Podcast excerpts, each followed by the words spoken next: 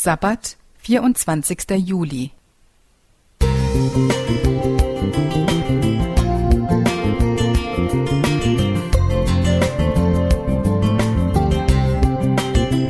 Ein kleiner Lichtblick für den Tag.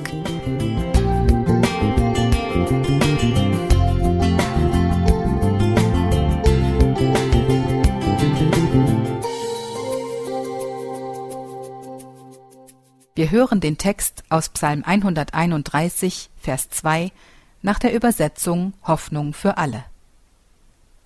Ich bin zur Ruhe gekommen, mein Herz ist zufrieden und still. Wie ein kleines Kind in den Armen seiner Mutter, so ruhig und geborgen bin ich bei dir. Eine chinesische Parabel erzählt, dass ein Mann vor seinem eigenen Schatten davonläuft. Er läuft immer schneller, aber entkommt ihm nicht. Er läuft und läuft, schaut sich immer wieder um, läuft weiter, bis er tot umfällt. Dabei hätte er sich einfach nur in den großen Schatten eines Baumes stellen können und wäre so seinem eigenen Schatten entkommen.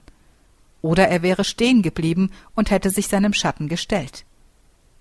Wer betet und sich in die Gegenwart Gottes begibt, stellt sich in den Schatten Gottes. Ich stelle mich in den Schatten seines Kreuzes, schaue nicht mehr auf meinen eigenen Schatten, den ich nicht ertragen kann, sondern merke, hier bin ich angenommen, hier darf ich sein. Ich muss nicht mehr vor meinen dunklen Seiten flüchten, sondern darf sie im Lichte der Gnade und Vergebung zeigen. Ich weiß, hier bin ich angekommen und angenommen mit allen meinen Schattenseiten. Dadurch bekomme ich Mut, mir diese Seiten anzuschauen, mich meinen Schatten zu stellen. Der 131. Psalm spricht von genau dieser Zufriedenheit in der Gegenwart Gottes. Die Gläubigen machen sich auf den Weg nach Jerusalem hin zur Gottesbegegnung.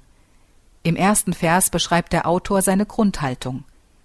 Ich bin nicht hochmütig und schaue nicht auf andere herab. Ich strecke mich nicht nach Dingen aus, die doch viel zu hoch für mich sind. Vers 1 Hoffnung für alle.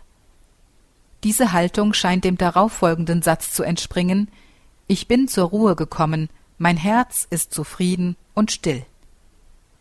Wenn ich im Schatten der Gnade Gottes anhalte und zur Ruhe komme, kann ich mich auch mal zurücknehmen. Ich muss nicht unerreichbaren Zielen nacheifern, muss keine Vergleiche mit anderen anstellen, um zu schauen, wie gut ich dastehe. In unserer bewegten Zeit ist es notwendig, öfter mal anzuhalten und das Tempo zu drosseln. Wie oft nutze ich den schattenspendenden Baum? Wie viel Zeit gönne ich mir für die Gottesbegegnung, die meine Seele beruhigt und mich nach den Werten des Himmels ausrichtet? Wenn wir erstmal im Schatten der Liebe Gottes sitzen, merken wir, hier sind wir zu Hause, hier lässt es sich gut leben.